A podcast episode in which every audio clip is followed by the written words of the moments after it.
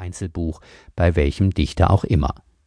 In der Spätantike kam dann der Kodex auf, einzelne Papyrus oder immer häufiger Tierhautseiten, die in einer Art zusammengebunden waren, die dem modernen Buch schon sehr nahe kam. Solche Tierhautkodizes waren wesentlich haltbarer als Papyrus und einige sind sogar noch aus dem vierten Jahrhundert nach Christus erhalten. Hin und wieder findet man auch immer noch antike Papyri, zum Beispiel im trockenen ägyptischen Wüstensand. Den größten Papyrusfund der Neuzeit gab es in der Villa dei Papiri im ausgegrabenen Herculaneum, das wie Pompeji beim Vesuvausbruch 79 nach Christus verschüttet worden war. Vor der Einrichtung der Universitäten in Europa konzentrierten sich Wissen und Wissenschaft im Mittelalter in den Klöstern. Die Mönche verstanden oftmals Latein und wenigstens zum Teil noch Griechisch und schrieben die Werke der griechischen und römischen Schriftsteller immer wieder ab, teilweise jedoch auch ohne überhaupt zu verstehen, was sie da schrieben. Diese Kopien wurden ihrerseits wieder kopiert und somit natürlich auch immer fehlerhafter, aber so haben sich wenigstens wichtige Teile der antiken Literatur bis in die Zeit der Renaissance erhalten. Dann entwickelte sich auf einmal im großen Stil neues Interesse an der antiken Kultur und damit auch an deren Literatur. Die klassische Philologie macht es sich seit Ende des 18. Jahrhunderts zur Aufgabe, die vielen noch erhaltenen mittelalterlichen Handschriften zu sammeln und in kleinteiligster Arbeit zu versuchen, aus den ganzen verschiedenen Versionen den antiken Originaltext zu rekonstruieren. Von Soldaten und Gespenstern. Plautus. Tragödie und Komödie, das waren die zwei literarischen Formen des Schauspiels, die die römische Antike kannte.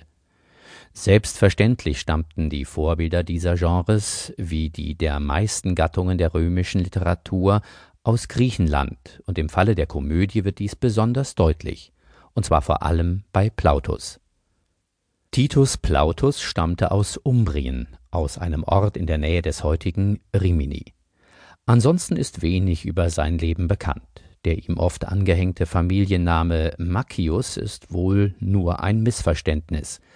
Hin und wieder nennt er sich selbst Maccus, doch das wird eher ein Spitzname sein, den man ihm gegeben hatte, nach einer Figur in einer seiner Komödien und den er vielleicht selbst weitergeführt hat. Denn Maccus ist nichts weiter als das lateinische Wort für Dummkopf. Plautus ist nicht nur der früheste Komödiendichter, von dem vollständige Stücke erhalten sind, er war auch der erste römische Dichter, der aus dem Norden Italiens nach Rom kam. Und er war der erste, der sich ausschließlich auf eine einzige Gattung spezialisierte. Die Zeit des Plautus war eine Zeit großer Kriege gegen Karthago im Süden und gegen Mithridates dem Zweiten und Dritten im Osten, die mit dafür verantwortlich waren, dass in Rom verstärkt griechische Einflüsse Einzug hielten. Vor allem die griechisch besiedelten Städte in Süditalien, die man Magna Graecia nannte, sorgten dafür. Und nicht alle waren so skeptisch gegenüber der griechischen Kunst und Kultur wie Cato der Ältere, vor allem nicht Plautus. Plautus Komödien zählt man zur sogenannten Fabula Palliata. Diese Bezeichnung stammt daher, dass diese Art von Komödie die lateinische Neufassung eines griechischen Originals ist, dem sie so stark verhaftet ist, dass sie sogar in Griechenland spielt und die Schauspieler in griechischer Tracht auftreten, im Pallium. Später trat an ihre Seite die Fabula Togata, also die Komödie in der Toga. In den Komödien wurde übrigens nicht nur gespielt, sondern es wurden ganze Passagen gesungen, ganz ähnlich den Filmkomödien der 30er Jahre oder dem heutigen Musical.